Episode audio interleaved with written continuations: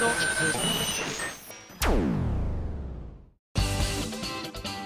井あさみのシンガーソングゲーマー。皆さん新年明けましておめでとうございます。えー、今回で245回目を迎えました。我が SSG でございます。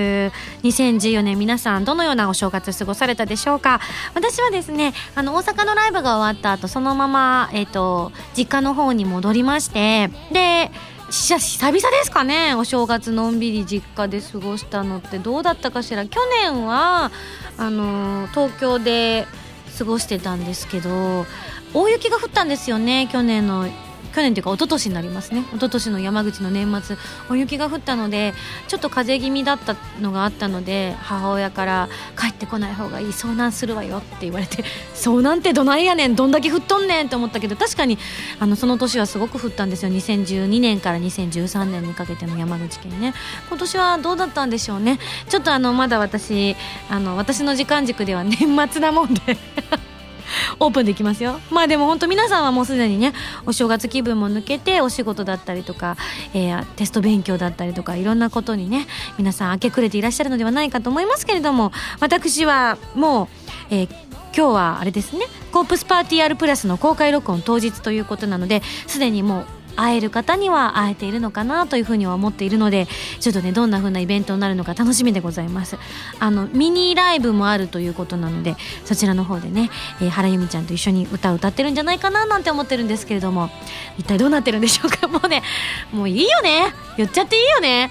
クリスマスだっつうの。収録クリスマスだっちゅうの。みたいなところありましてですね。でも今日私あのミンゴスサンタになったんです。今日ここの収録の前に別の収録がありましてでそれがね1時間の予定だったんですけど本当にすぐに終わっちゃいましてですね。あらあらこんなあのなんかちょっとすぐ終わっちゃった感じになっちゃってすいませんみたいな感じでねこうそのスタジオを後にしたんですけれどもそうすると時間がちょっとゆっくりあったんですよね。なのでこう SSG の皆さんにいつもお世話になってるからこう靴下でも皆さんにプレゼントしようかなと思ってで女物の靴下はねあゆみちゃんだったりとかにねこうプレゼントするようにと思ったんですがあの女の子の売り場は分かるんですけど男性物の靴下の売り場がさっぱり分かんなくて結構歩いたんですよ。あのあんまりその街が知らなかったっていうのもあったと思うんですけど探せど探せど男性もののちょうどいい感じの靴下がなくてなんか3足でいくらとかいうのはあったんですけどそれをなんか1個ずつこうばらして配るのもちょっとダサいよなと思ってでもお店の人にこれを1つずつに包装してくださいっていうのも言いづらいなと思って何かいいのはないかしらなんて歩いてるうちにあっという間に時間が過ぎちゃって結果あのケーキを買うことにしました。でケーキを買ってきてね来てみたらみおちゃんが9000兆円的なやつでいないっていうね。ねこうまあ年末なのでもうすでにね年明けにはみおちゃんも良くなってるとは思うんですけれどもね。あのやっぱ去年1年間はみおちゃん働きすぎたんじゃないかなと。一国一家の大黒柱としてきっとね働きすぎたんじゃないかなと思うので年末はね、まあ、これを機にゆっくりしていただけたんじゃないかななんていうふうに思ってます。皆さんはどんな年末そしてお正月をすごくされたんでしょうか。じゃあまずはこちらメール紹介したいと思います、えー、ストボンさんです。ありがとうございます。さあさすがですね。ミンゴス明けましておめでとうございます。23日の時点で送ってくれてますよ。早い。でも分かってますね。そうなんですよね、え僕がこのメールを書いているのはまだ2013年ですが僕は毎年大学時代の友人4人と奈良の春日大社に初詣に行くのを兼ねて関西食い倒れツアーをするのが恒例行事になっていました。もともとのきっかけは大学時代に友人が年末に彼女に振られてしまいあらあらあら未練がましく落ち込んでいたのであえて、えー、彼が彼女と初詣に行った春日大社で恋愛成就祈願に行こうというものでした。結構あれだね。あの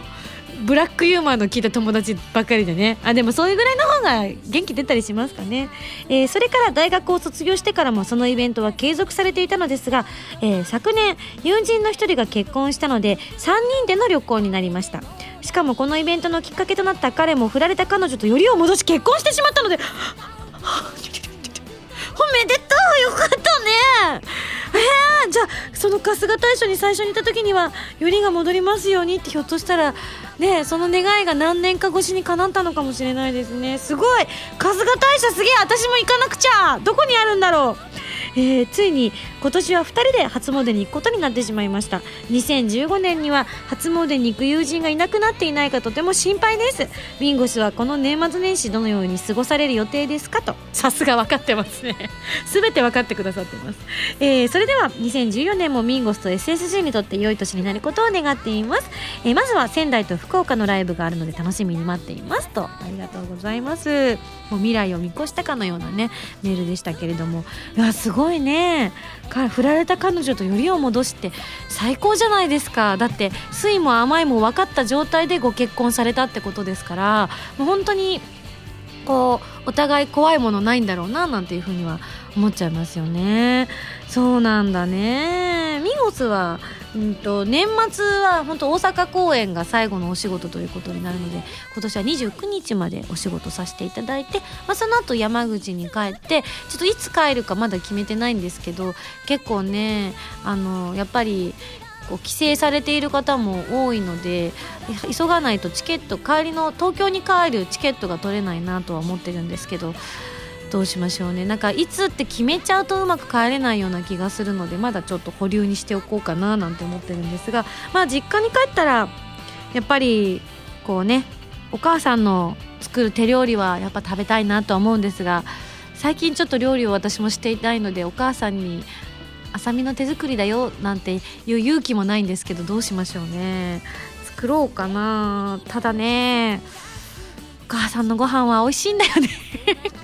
きっと私今年もコロッケばっかり食べて帰ってくると思うんですけどね。本当に今池のコロッケはもう絶品なのでいつかお母さんがお店を開いたら絶対にこのコロッケをメニューに入れてほしいってずっと思ってたんですけれどもお店を開くことはこの調子でいくとなさそうですね。なので私の身近な人しか食べられないということなのでちょっと残念なんですけれどもね。本当に美味しいんですよね。あとはやっぱりイクラが食べたいですね。お正月といえばイクラとお雑煮というのはセットでございますから。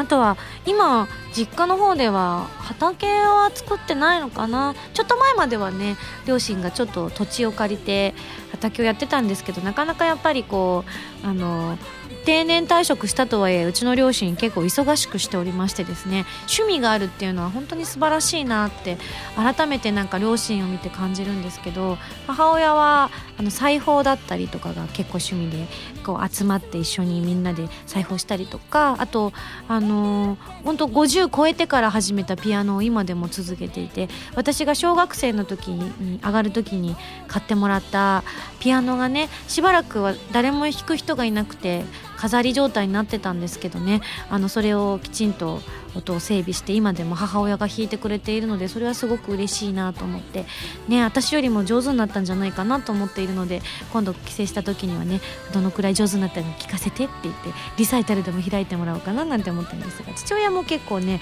アクティブな人でねあのお仕事してた時代よりも忙しいんじゃないかぐらい忙しくて結構電話とかした時にもよく「お父さんはいないわよ」なんて言われることが多いんですけれどもね。やっぱこういつになってもそういう何かね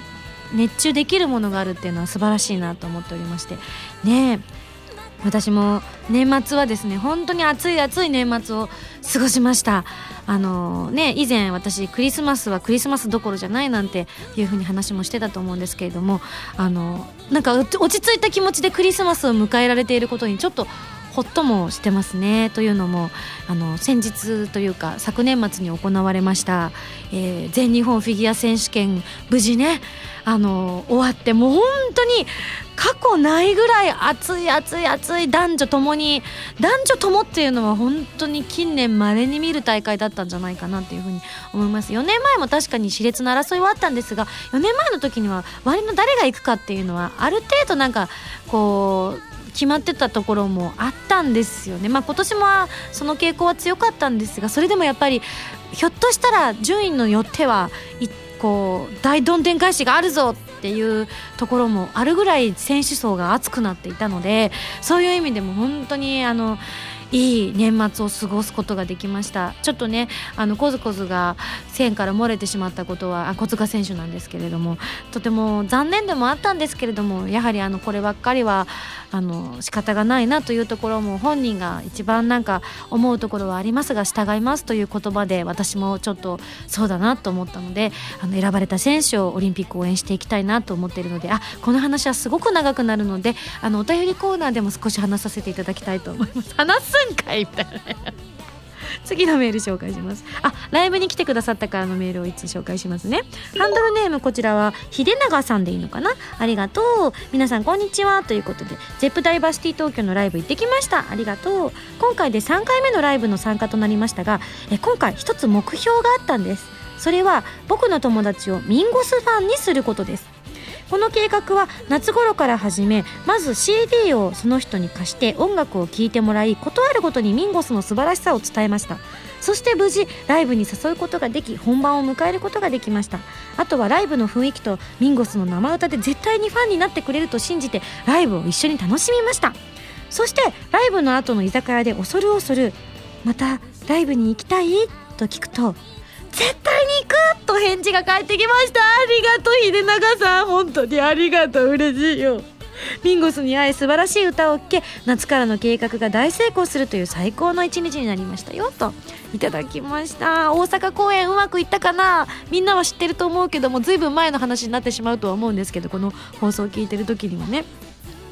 いやー嬉しいですね。あの東京公演終わってからもなんか本当に夢のような時間が過ぎましてですねあの冬のライブで結構5体満足のまま通り抜けるっていうことが結構なかったものですから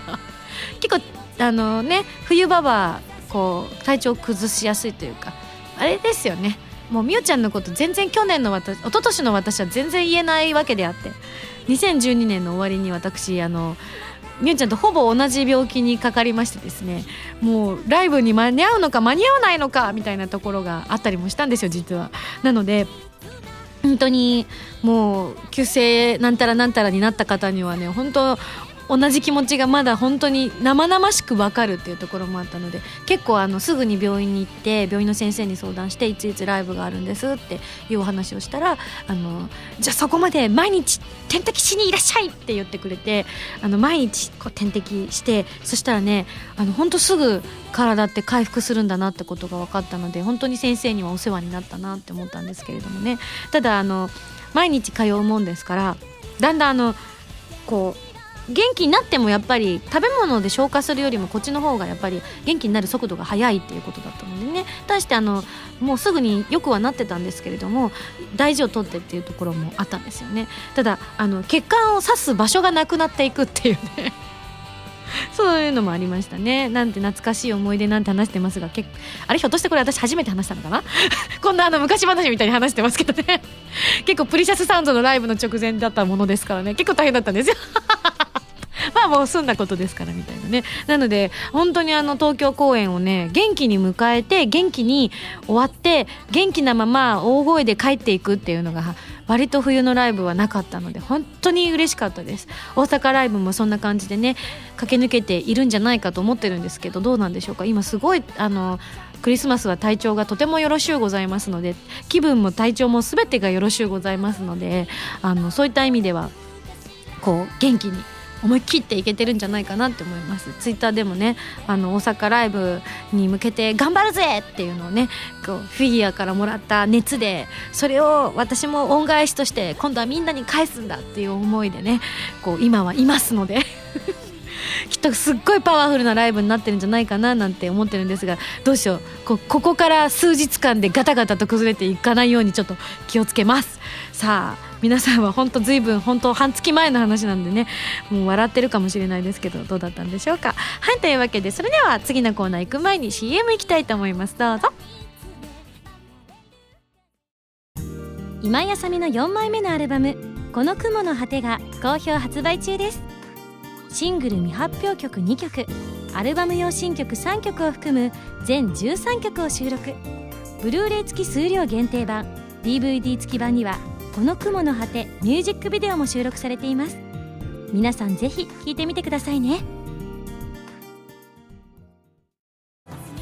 今井あさみバースデーライブ 2013in 日本青年館。ブルーステージとオレンジステージのブルーレイ &DVD が好評発売中です。初の 2days で開催されたバースデーライブの模様を全曲完全収録。2日間とも違った魅力満載です。ライブ写真を使用したオリジナルブロマイドのうち1枚が各製品にランダム封入されていますよ。皆さんぜひ見てみてくださいね。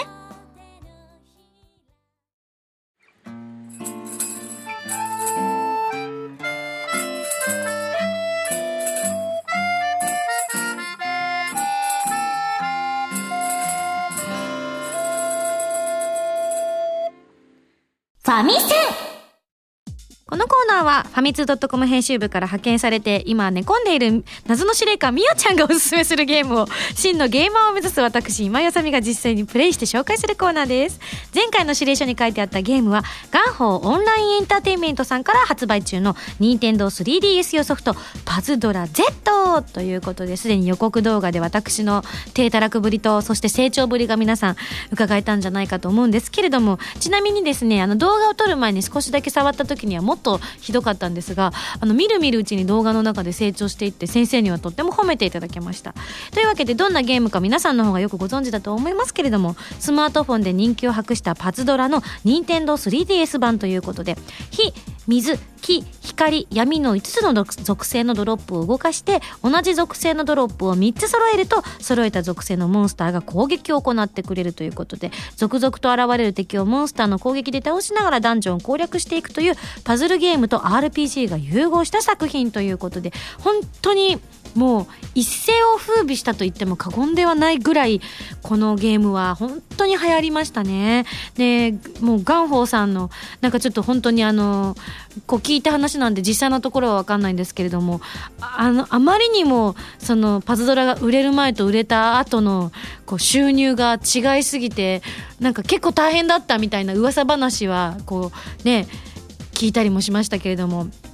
それぐらい本当にドドーンと売れたゲームだったんですが私はちょっとねあの時代の波に乗り遅れて今までやっていなかったということなのでこれを機にちょっとね本当にめちゃくちゃ面白かったです。さすがでございました。皆さんがハマるのにはやっぱり何かしらの理由があるんだっていうことが改めて分かったんですけれども今回の 3DS 版では特にその RPG のところの要素がとても色濃く出ていたので長く遊べるものとしてもまた捉えていただけるんじゃないかなと思ったんですけれどもあのこの 3DS 版の方ではスマホ版と異なり悪の組織パラドックスから世界を守るストーリーが用意されているということなのでね子供から大人まで遊んでいただけるんじゃないかなっていうふうに思いました。であの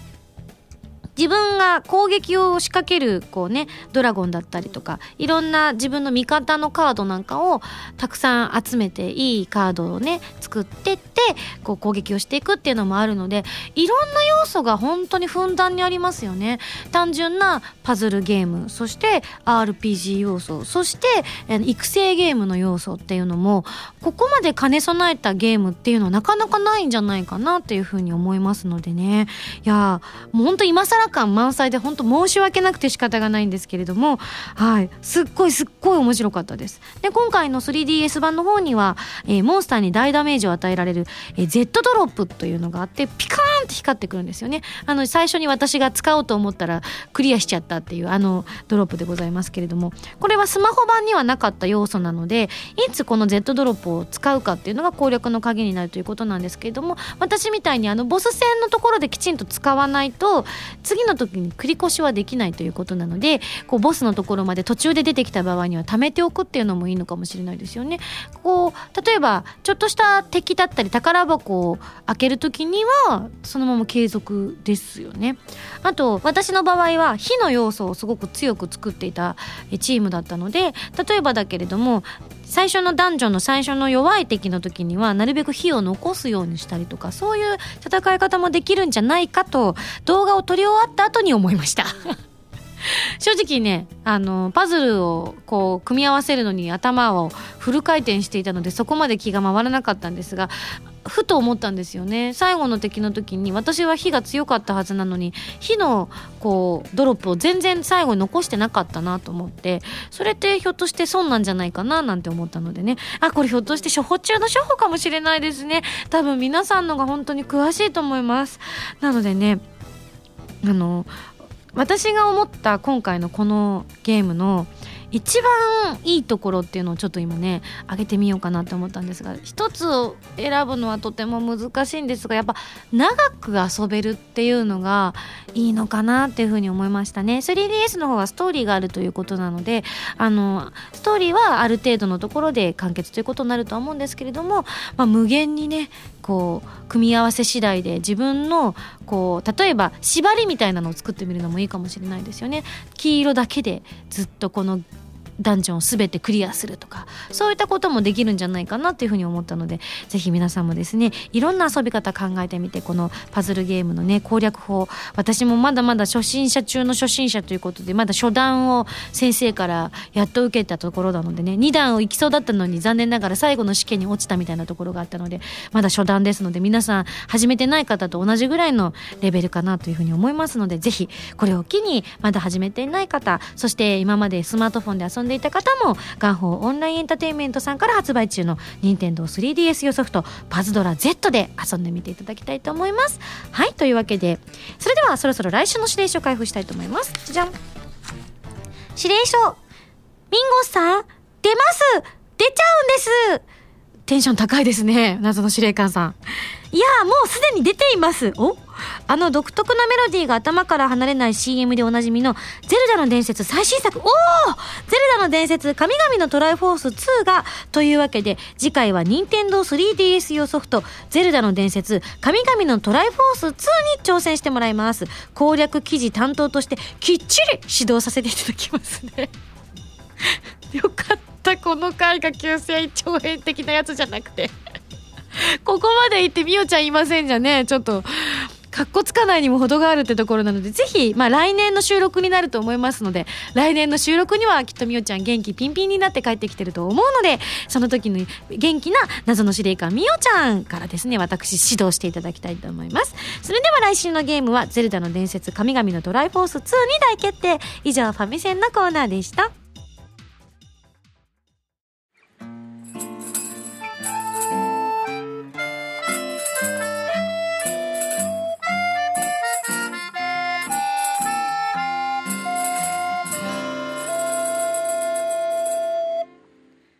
ミンゴスだよ。お便りコーナー。2014年バージョンでお届けします。はい。というわけで、皆さんから頂いたお便りと、そして私のですね、フィギュア観戦についてお届けしたいと。いいんですかね？いいんですかね？はい。じゃあ、まずはメールをね、読みたいと思います。こちら、ハンドルネーム、えー、会員番号370番 ZNT さんからいただきました。ありがとう。えー、今井さんスタッフの皆さん、こんにちは。先日の東京公演でご当地メールなるものを送ってほしいとおっしゃっていたので、僕の地元、埼玉県、これ、松伏町っていうものかな、えー、の自慢をしてみたいと思います。えー、今年の竜巻によるあ2013年の竜巻による被害に見舞われた僕の地元で最も自慢できることといえば。大変だったね。そうだったんだね。えー、オリンピック代表に選ばれた選手とギネスに乗ったことのあるプロゴルファーの出身地ということです。前者はバレーボールの日本代表として16年ぶりのオリンピック出場グランドチャンピオンズカップ通称グラチャンバレーにて主要国際大会32年ぶりのメダル獲得に貢献したゴッツこと石島祐介選手です。あ、知ってるゴッツ。もうめっちゃ強かったですね。えそして後者は日本ゴルフ界で様々な最年少記録等を塗り替え賞金王にもなったことのあるハニカミ王子こと石川遼選手。マジで？もう、りょうくんは本当にいいよね。ちなみに石川選手は僕の2つ上なので、小学校と中学校の先輩にあたり、姉が同級生なので卒業アルバムもあります。すごい！有名人の出身地というありふれたものですがこれが僕の地元のご当地自慢です。ということでね。すごい!りょうくんの!おえ、アルバムが家にある!私ね前にも話したことがあるかもしれませんけれどもあの好きなタイプはと聞かれた時に石川遼君ですとイベントで答えたことがあるぐらい石川遼君大好きなんですけれどももうでもね違うんですよ。じゃあ石川遼君のお嫁さんになりたいんですか？っていうことをねみんながニヤニヤしながら聞いてくる時期があったんですけども違うんですと。りょうくんは高校の時から付き合っている人と結婚するみたいなのがいいんですってずーっと言い続けてるんです。まあ、実際どうなるかは私にはもう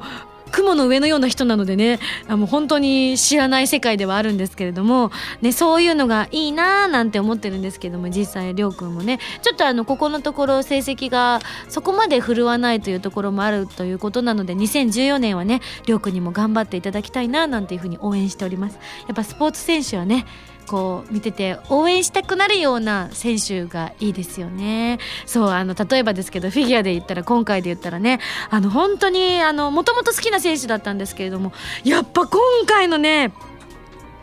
あのいろいろ思うところはありますがあ高橋大輔選手のフリーはですねもうあ松伏町町じゃなくて町松伏町って読むんですね。あなるほど。松伏町らしいですね。今私あの大輔さんの話を始め言ったあ言って言っていいですか？話していいですか？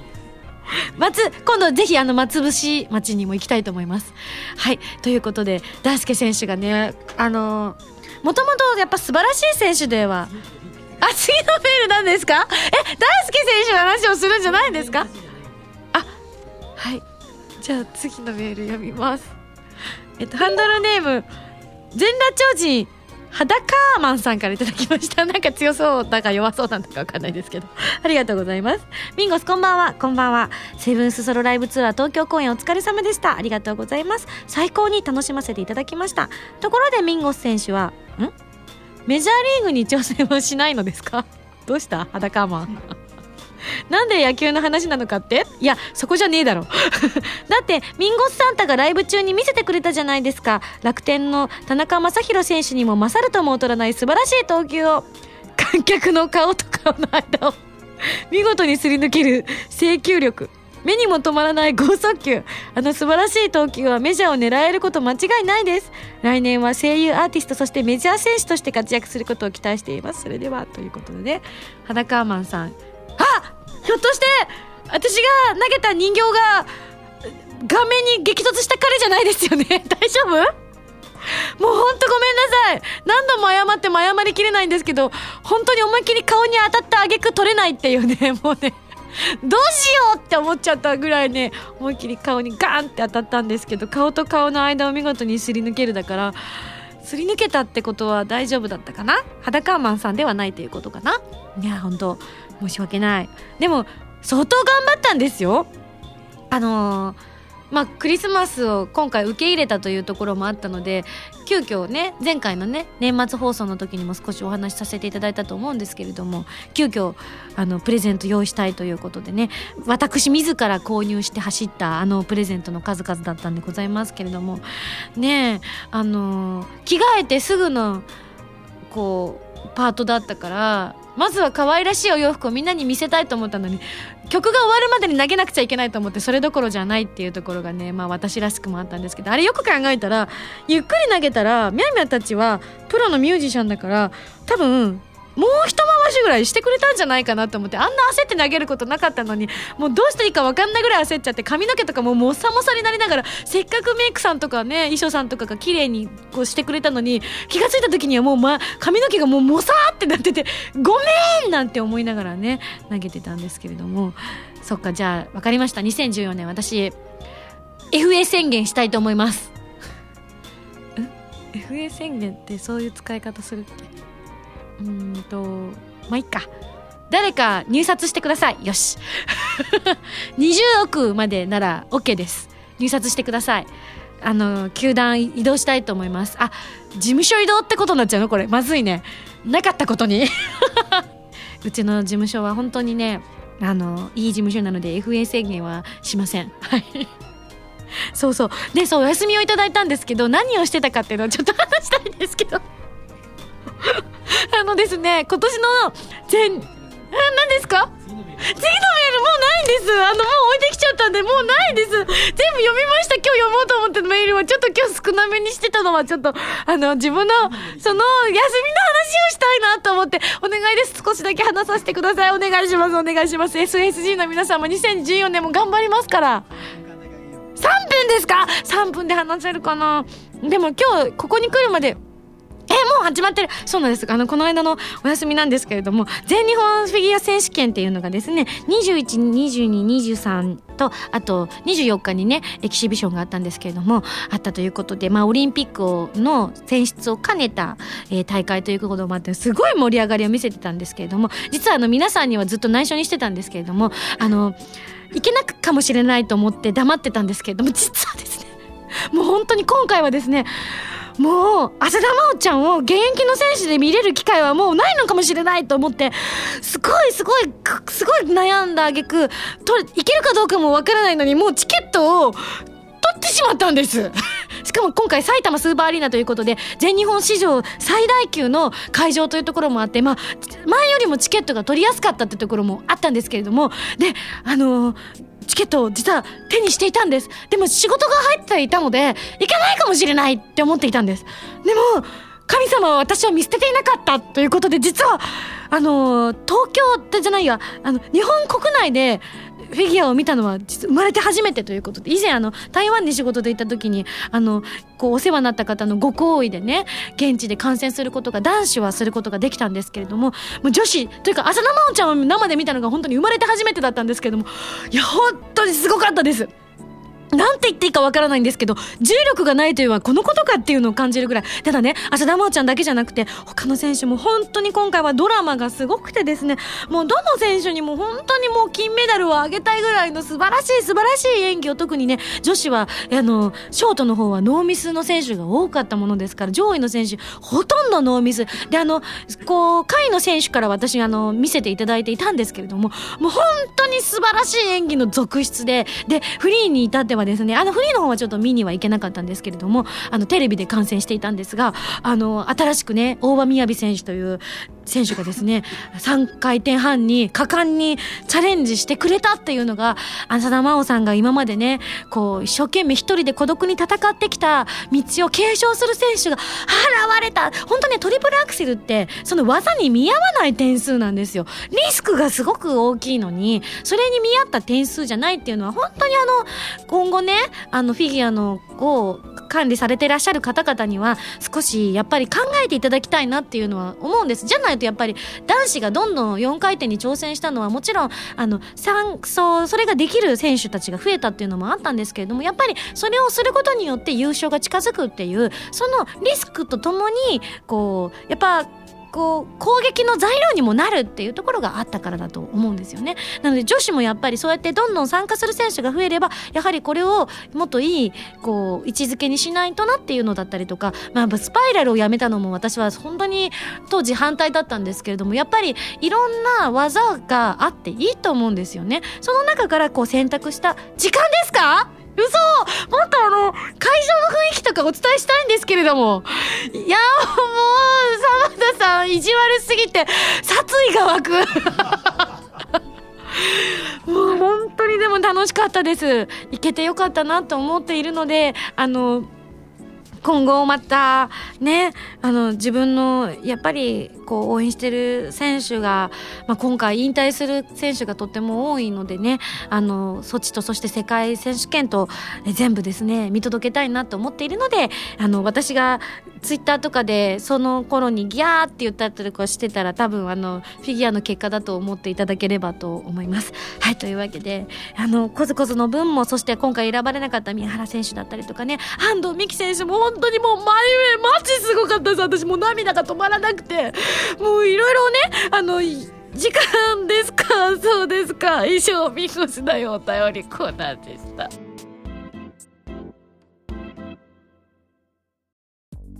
原由実のファーストアルバム「 Place of my life が好評発売中です。シングル未発売曲1曲アルバム用の新曲3曲を含む全13曲を収録しています。ボーナストラックには花火ソロバージョンを収録。ブルーレイ付き数量限定版。DVD 付き版には Place of my life ミュージックビデオも収録されています。皆さんぜひ聴いてみてくださいね。私今井あさみがいろいろなゲームに挑戦したり曲を作ったりする歌とゲームをテーマにしたラジオ番組「今井あさみのシンガーソングゲーマー」私の新曲がいち早く聴ける期間限定視聴コーナーは「ファミツー .com だけで配信中なのでぜひチェックしてくださいね。今井あさみの SSG ファミツー .com で毎週土曜日0時より配信中です。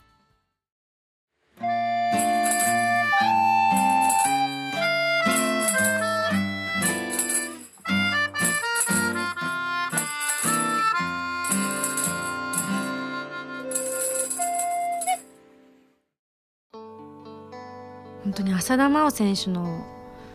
背中には羽が生えているんじゃないかと思うぐらい素晴らしいノクターンでしたね、まあ、本人はちょっとあの回転不足だということがあの着氷した直後にやっぱり分かったっていうふうに後でね言っていたりとか演技が終わった後に下をペッて出したのがモニターに映った瞬間にもう会場がですねドワッて湧き上がるぐらいですね。やっぱりもう本当にみんなに愛されている選手だなっていうのも